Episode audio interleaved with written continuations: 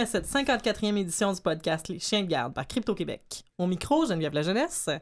Jean-Philippe de Mathieu. Et Anne-Sophie Letellier. Et nous avons aussi dans la pièce euh, un vrai chien de garde crypto qui est très très tranquille présentement, mais qui a deux effets. D'un, des fois, il n'est pas toujours aussi tranquille que ça. Et de deux, si je tousse de façon à vous arracher les oreilles, ben, je, je blâme les, les, euh, mon système immunitaire. Alors voilà, ça, et les kryptonites surtout. ouais, anecdote, c'est euh, Crypto, c'est le chien de Anne-Sophie. Oui. Et euh, il s'appelait Crypto avant que tu nous rencontres. Absolument. C'est très drôle. Des fois, le destin est bien fait. Absolument. Oui, mais, mais, je dirais que quand on rencontre quelqu'un pour la première fois, c'est comme Salut, je suis pas intéressé à ce que vous faites, mais mon chien s'appelle Crypto. C'est un peu comme. Ouais. Yeah! c'est correct cette histoire-là? Bref. Euh, C'était toi dans mes buissons hier. mais leçon 1 de, de la cryptographie, faut, à un moment donné, il faut faire confiance à quelqu'un. Alors voilà. C'est un plaisir toujours renouvelé de travailler avec toi et de tousser à cause de crypto. Euh, des annonces. Ben, en fait, euh, première annonce, euh, Crypto-Québec a joint sa voix à une coalition de plus de 83 organisations, puis aussi des individus au profil, ce qui n'est pas nous, demandant aux Five Eyes de respecter le chiffrement des communications. Mm-hmm. c'est une coalition qui est organisée par Access Now aux États-Unis. Il y a des voix de partout dans le monde, de l'Australie jusqu'à... Ben, il y avait Crypto Australia, il y a des organismes comme la Electronic Frontier Foundation, notamment le projet Tor, qui ont joint leur voix à ça, justement suite à une rencontre, en fait, des gouvernements des Five Eyes, on a écrit un petit billet là-dessus, euh, justement où ce que, je pense, à travers euh, les résolutions qui s'étaient passées, euh, ben, les cinq gouvernements voulaient trouver un moyen, en fait, de, de marginaliser ou du moins de, de rendre, d'avoir des backdoors un peu plus facilement. Euh, des quand... dérobées! Absolument, pour avoir accès plus facilement aux communications. Donc, bien entendu, cette lettre-là vise à encourager les gouvernements à faire le contraire. Puis, je vais prendre euh, le, le, le, le, relais au bon sur ça. Euh, souvent, on entend, bon, le chiffrement, c'est pour les gens qui aiment pas la police, puis on est des méchants, puis des vilains. Puis, je sais qu'il y a un courant qui tend à démoniser le type mm-hmm. d'action que des organismes comme nous peuvent faire. Là. Je parle pas de nous spécifiquement, mais ça pourrait être ça aussi.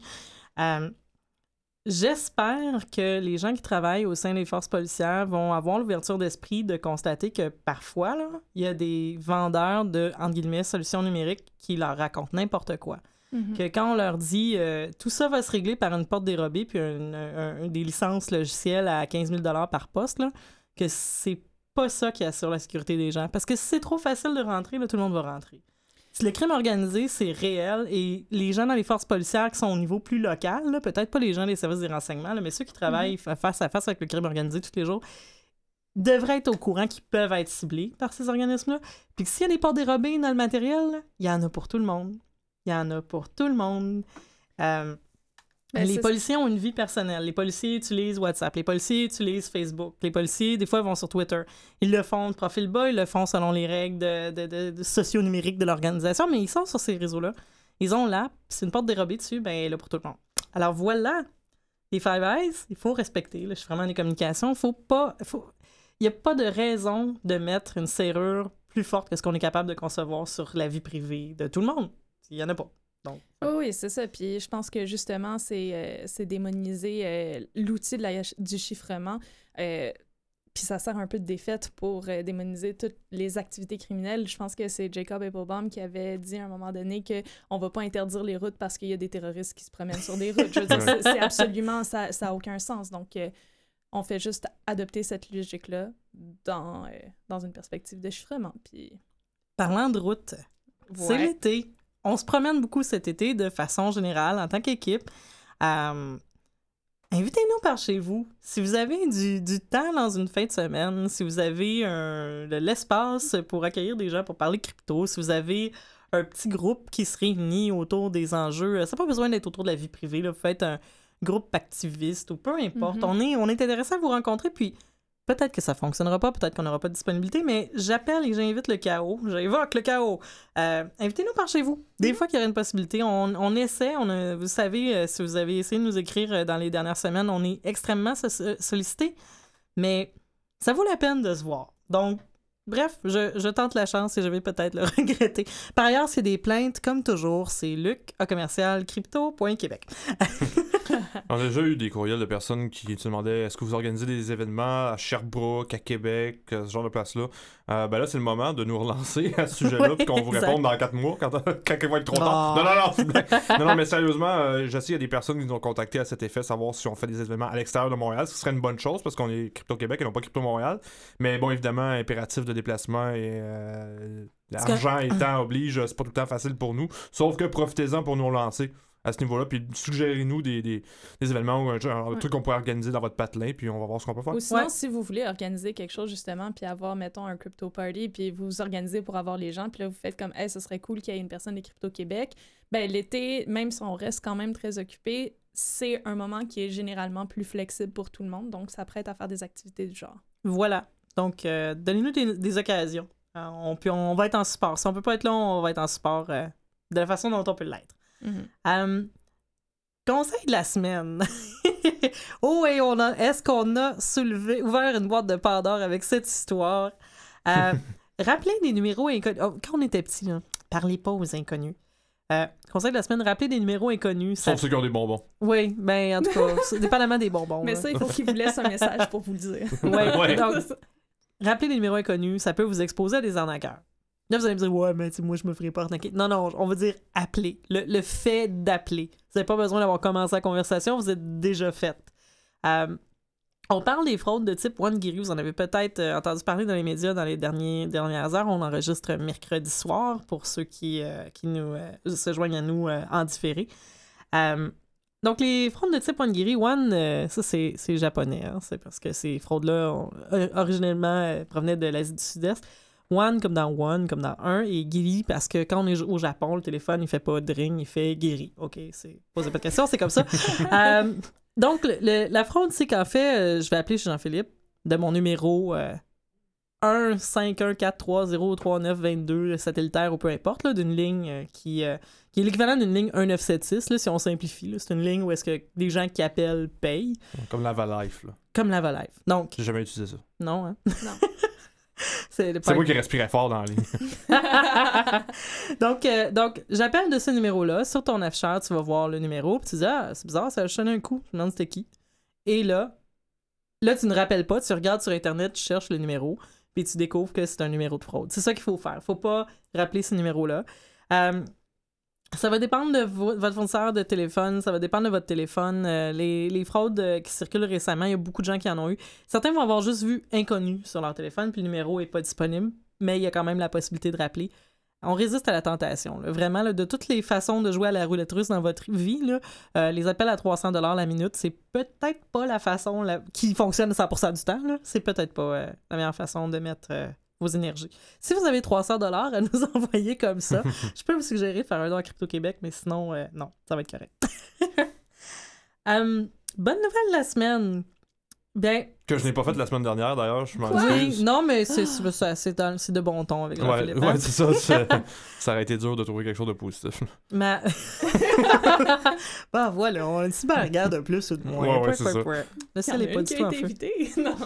Et moi, je voulais vous parler, comme c'est l'été, ce sont les festivals. Je vais vous dire qu'on peut résister aux fouilles abusives. Puis là, je préparais ce petit segment-là, puis je me disais, bon, on va aller chercher, qu'est-ce que le règlement dit, puis la loi, puis la ville, puis... OK, on arrête ça tout de suite, là. On peut résister aux fouilles abusives, ça veut dire... Le contexte, c'est on me demande d'ouvrir mon sac, Mhm. puis je refuse d'ouvrir mon sac à un adolescent de 17 ans qui est payé pour faire ça, c'est une job... Je, je compatis, là, c'est pas des bonnes jobs, mais on dit tout simplement non. Et la raison pour laquelle je dis on peut résister aux fouilles abusives, c'est que j'ai fait le test avec euh, deux festivals, deux festivals, festivals récemment. Et C'est des festivals. Festival- Ah! Et puis, euh, j'ai essayé plusieurs tactiques. C'est la tactique de non, je peux pas vous montrer dans mon sac. Ou non, je te montre pas mon sac. Ou j'ai vraiment pas le temps de te montrer mon sac. Ou ça me tente pas de te montrer mon sac. Ou j'ai rien d'intéressant dans mon sac. Et là, il y a comme un- une tension. Là. Là, il y a vraiment la tronche de la personne qui fait comme Ah, tu vas pas être comme la personne qui va me demander d'amener Le client désagréable puis- qui demande à parler au manager. là. et là, savez-vous ce qu'on fait dans ce temps-là? On avance. On passe à travers la guérite. Et ça prend un peu une attitude de, pour citer une image qu'on voit sur les médias sociaux de Jean-Philippe souvent, appelle-la ta police. Mais Mhm. si vous avez rien dans votre sac, qu'est-ce qu'ils vont t'en faire? la sécurité des lieux va vous intercepter pour vous empêcher de profiter du festival, tandis que vous faites rien, puis vous êtes de bonne humeur, puis vous faites votre petite affaire tranquillo. Ils ont pas de temps à perdre avec ça. Là.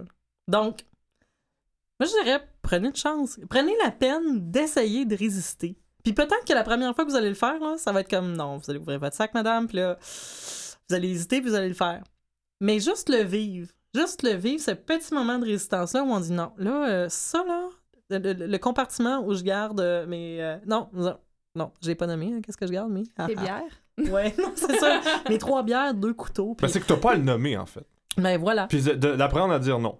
En- voilà. En, gros, c'est ça. Toi, t'es dans l'attitude. hein. Par contre, je dirais, je rajoute un petit bémol à ça parce que, évidemment, si C'est sûr que vous avez l'air menaçant, ça va C'est ça, c'est pas génial. Je veux dire, si t'arrives avec une mauvaise disposition, puis que tu pognes. Mais c'est bien beau, oui, il y, a- y des- il y a des gardes de, de sécurité, entre guillemets, euh, qui ont 17 ans, puis qui ont plein de boutons dans la face, puis eux autres s'en sac. Mais des fois, dans certains événements, t'as dû fa- faire face à une sécurité privée qui, elle, est plus endurcie. Puis elle, euh, bon, elle va te dire, ben non, tu ouvres ton sac ou tu rentres pas. Euh, Corrigez-moi si je me trompe, mais la loi euh, protège contre les fouilles abusives dans ce sens-là, où ils sont.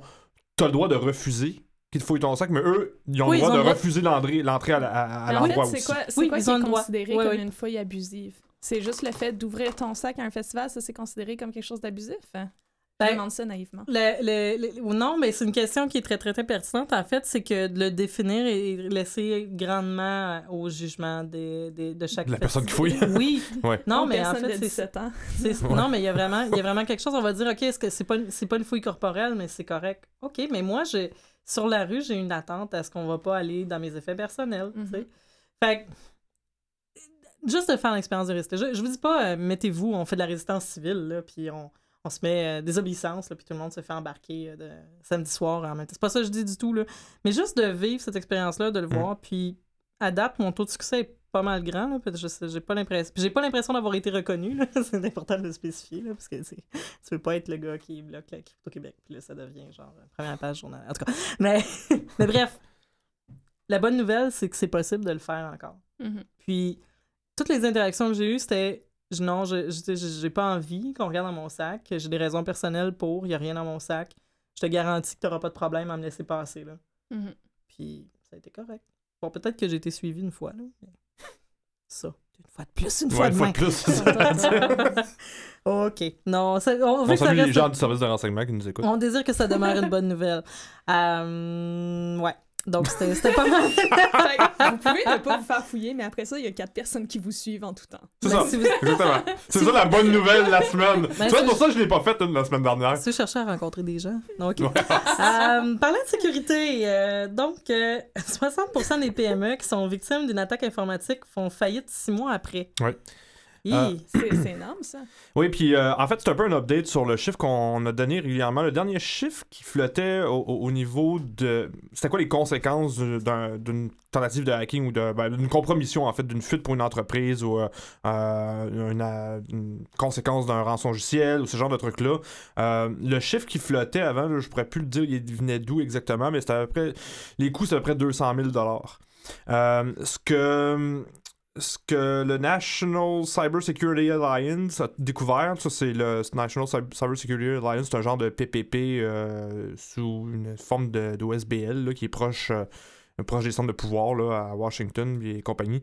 Euh, ce qu'il a trouvé, c'est que c'est maintenant, c'est plus 200 000 que ça coûte à une entreprise. C'est en moyenne, ça coûte 690 000 US. OK. Ben voyons Ah. Ouais. Quoi? Mais Mais ça, ça, c'est pour, c'est- ça, c'est pour les PME. Ça, c'est pour les PME. Puis les, les moyennes entreprises, ça va au-dessus d'un million de dollars. Mais ça, on parle, mettons, d'un d'un ransomware qui est, euh, dans le fond, qui infecte l'ordinateur, ou est-ce qu'on parle, genre, d'un d'un DDoS? C'est ou, c'est tout euh, ce qui, est un- qui implique un nettoyage après une attaque informatique. C'est très vague, mais euh, Ouais, c'est un, c'est un truc de, entre Ponemon Institute puis euh, National Mais, Cyber mais bon, bref, une intrusion. Oui, genre, ben, un, ouais, les conséquences de le clean-up après une compromission euh, ou un, virus at large ou un rançongiciel, ce genre de truc-là.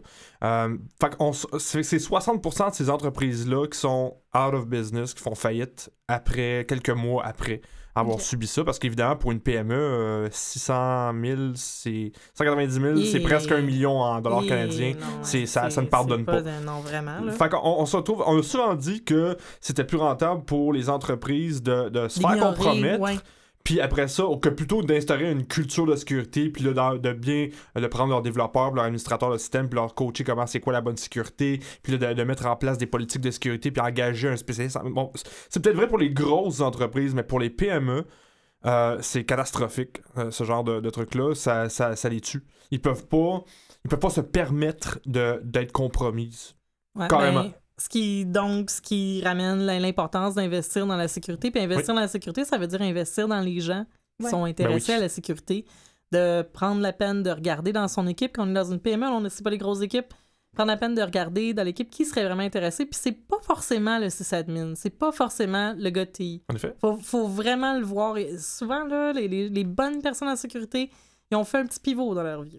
C'est. Euh, en tout cas, de pas se fermer à ça, puis de pas se fermer à l'idée d'aller recruter à l'extérieur, puis, pas, puis se dire, oui, là, c'est un peu, euh, c'est un peu comme les, médecins chinois traditionnels où est-ce qu'on va payer le médecin si, euh, si on est en santé, on tombe malade, ben le médecin se fait pas payer. Là. C'est, un peu ingrat, là. La personne en sécurité est là pour mhm. ne on pas parle juste quand ça va mal. ben voilà, c'est ça.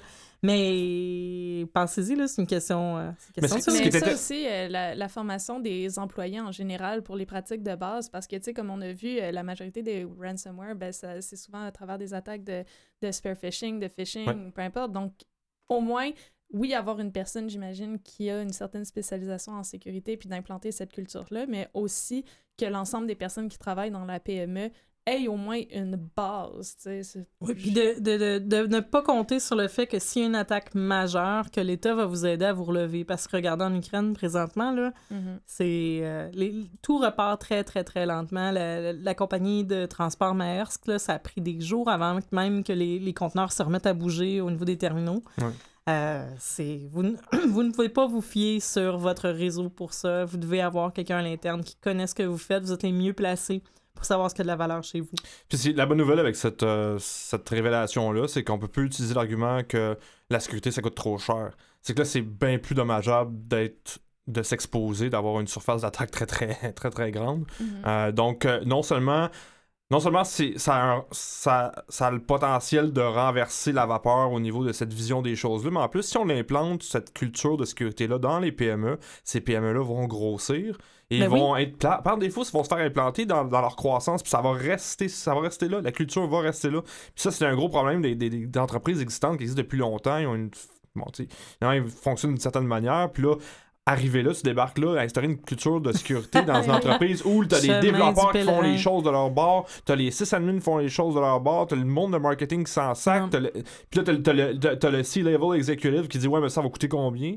Fait que là, c'est bien plus difficile. Ça fonctionnait avant que tu arrives avec ces questions. Ouais, c'est voilà, ça. J'imagine aussi quand, euh, quand les entreprises sont très très petites puis qu'il y a comme un ou deux employés, ben là, ils, ils sont un peu submergés par le travail. Fait que ça, ça revient aussi à un. C'est difficile d'implanter ça à ce moment-là parce qu'il y a des. C'est pour ça qu'il y a des entreprises qui spécialisent dans la formation des, de sécurité comme Crypto. Ok, ok, ok. Marketing, marketing, non, ça va.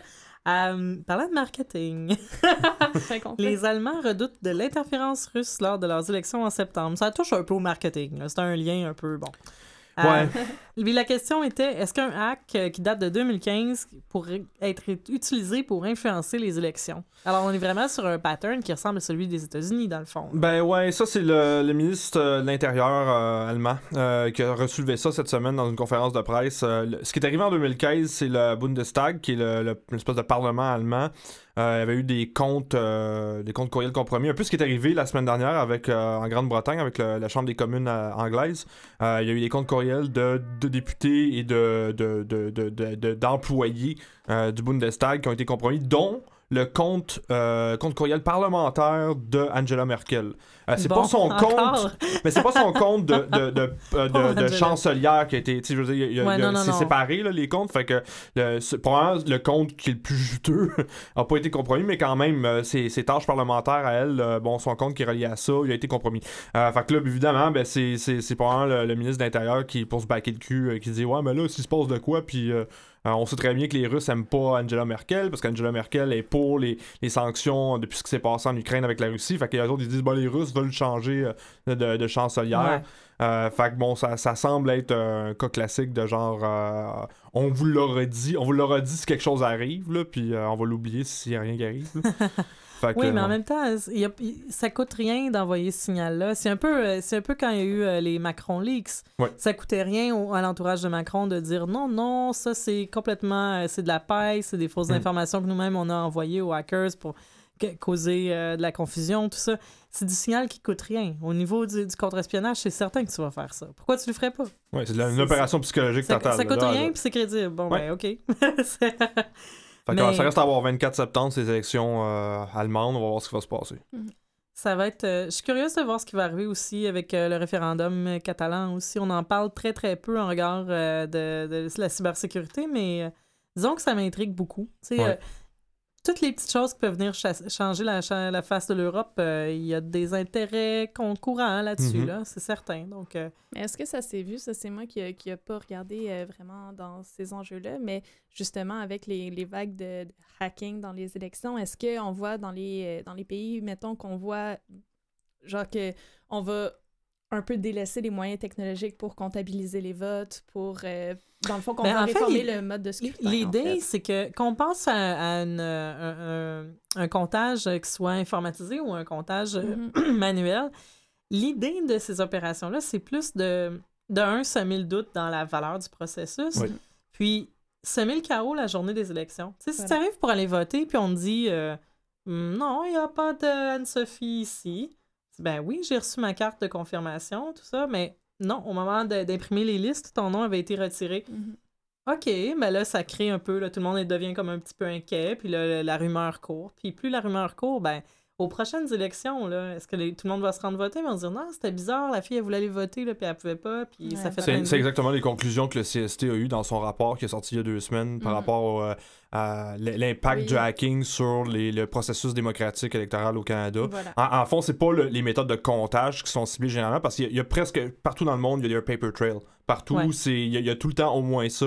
C'est pas euh, rentable d'un point de vue d'un hacker malicieux, si on veut, ou d'un État. D'influencer euh, le euh, résultat des votes. Le résultat, non, c'est juste de miner la confiance dans le processus démocratique. Puis C'est là, ça, ça, ça concorde exactement ça avec le CST disait. Genre. Mais en même temps, si, un- si dans un pays, on utilise des machines euh, pour faire euh, le vote puis là, quelqu'un montre qu'il y a un zero day extraordinaire sur ça, qui est capable de d'inverser euh, les comptes ou peu importe, ben là, disons que l'effet d'influence il est plutôt fort aussi. Ouais, là. c'est. C'est c'est pas- c'est non négligeable aussi. Mhm. Euh, mais ne pas négliger la sécurité physique des bulletins de vote tout court. là. Qu'est-ce qui Mhm. arrive avec les boîtes une fois que la, la journée de vote est terminée? Dans quelle voiture ça va? Est-ce que ces gens-là euh, savent comment... euh, Bourrage d'urne, c'est pas une affaire qui est, qui est typiquement africain. Là, hein. Ben ça, existe dans d'autres pays. Là. Ben faut, faut voilà. pas, faut pas se cacher, euh, faut pas se fermer les yeux là-dessus. Ah non, puis combien de gens votent avec une perruque? En tout cas, bon, bref. Parlant de perruque, on va parler de Kaspersky. Ah non, c'est pas... Non, non, non, mais le lien s'en vient, tu vas voir. En fait, la question qui est posée sur la feuille de route, c'est est-ce que Kaspersky est un bras des services de renseignement militaire russes? Moi, à chaque fois que j'entends service de renseignement militaire russe, j'ai comme l'idée d'un d'un mec avec une mauvaise perruque puis des pas bonnes chaussures qui est comme bonjour. Yes. J'aimerais savoir ici quels sont les lieux d'intérêt, comme les bibliothèques. Non, mais Where can I take picture of your nuclear submarines? c'est c'est pour ça la, la perruque. Mais bref, euh, non, en fait, c'est une question qui a été soulevée euh, parce qu'il y aurait eu des documents qui montreraient un numéro de référence qui est lié à un- une unité militaire euh, du renseignement sur des contrats de Kaspersky. Est-ce que je l'explique bien? J'ai l'impression de... Ben, euh, euh, c'est- comment, comment je pourrais dire, c'est qu'il y, y a des de documents officiels euh, en Russie, puis mais essentiellement, tu as, un numéro associé. Un, un numéro de, de- à- comme numéro de utilisé à compte, l'interne, là? ouais, Ouais, un genre de numéro de compte à l'interne utilisé par le FSB russe, service de renseignement russe militaire, euh, puis que normalement c'est pas tout le monde qui a ça, tu sais, sauf que Kaspersky en a un là-bas. Fait qu'ils ont une filière au, au sens Ouais. propre là, du terme, là, une filière au, euh, euh, au, au FSB. Là. Kaspersky en a une. Puis, tu sais, c'est pas la première Mais- fois qu'on mais- accuse Kaspersky de, de, de relations très très peut- proches mais, avec les terroristes. on- on- un esprit critique ici. Euh, disons, du côté d'IBM, euh, avec leurs produits qui desservent la communauté du renseignement, là, par exemple Analyst Notebook, peu importe, euh, c'est très certainement fait au sein d'une division qui s'intéresse aux militaires puis au renseignement. Si me des s'il y, y aurait des liens intrinsèques entre euh, l'État profond américain et les grosses compagnies, euh, je pense que Non, mais, la mais ce que- ce que- réponse euh, Ce est que, assez ce que je veux dire par là, est- la, la question est pas tant est-ce que au, au sein de l'entreprise, est-ce qu'il y a des liens d'influence possibles? Parce que là, tu sais, on est dans une géopolitique, puis personne vit dans un vase clos. Mhm.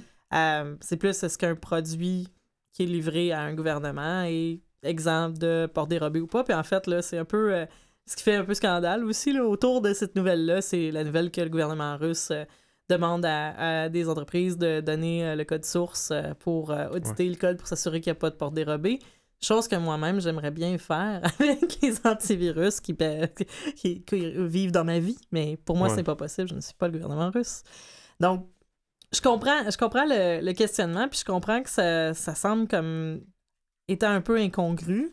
Euh, Est-ce que est-ce que ça veut dire que pour les particuliers, on ne devrait pas utiliser l'antivirus de Kaspersky? Ben ouais, c'est c'est ça qui fait peur au fait de des gens aux États-Unis qui voient ça un peu comme une, euh, gros, euh, grosse porte dérobée dans leur système. euh, et- en- implying que la CIA et la NSA n'ont pas déjà des portes dérobées dans leur système eux-mêmes. Ben voilà, tu sais, est-ce qu'on est plus en sécurité avec la porte dérobée de un ou de l'autre? Là, si on est super cynique, là, puis là, je, je, je, je Oui. dis pas qu'il y en a d'abord qui ont euh, Mais non, mais dans le sens, est-ce que la porte dérobée de Norton Antivirus est pire que celle de Kaspersky? On s'en fout de la couleur de la C'est porte dérobée, le problème c'est qu'il y a une C'est porte c'est dérobée. la porte dérobée le C'est problème. Ben. C'est pas les Russes, là, puis oh mon Dieu, ouais, le, le ouais. péril rouge, là, ou je sais pas trop Ouais, quoi. ouais, c'est c'est tout, c'est c'est- tout le temps ça. Hein. Tout le temps, euh, ça, ça vient tout le temps, c'est tout le temps les mêmes, les mêmes vieux ennemis qui reviennent constamment à tous les 20 ans. C'est- C'est tout le temps les Russes. Le, la dignité humaine, par exemple, elle, là, je te fais rire. hein, J'ai dit dignité humaine. Ouais, ouais, j'ai de c'est ça.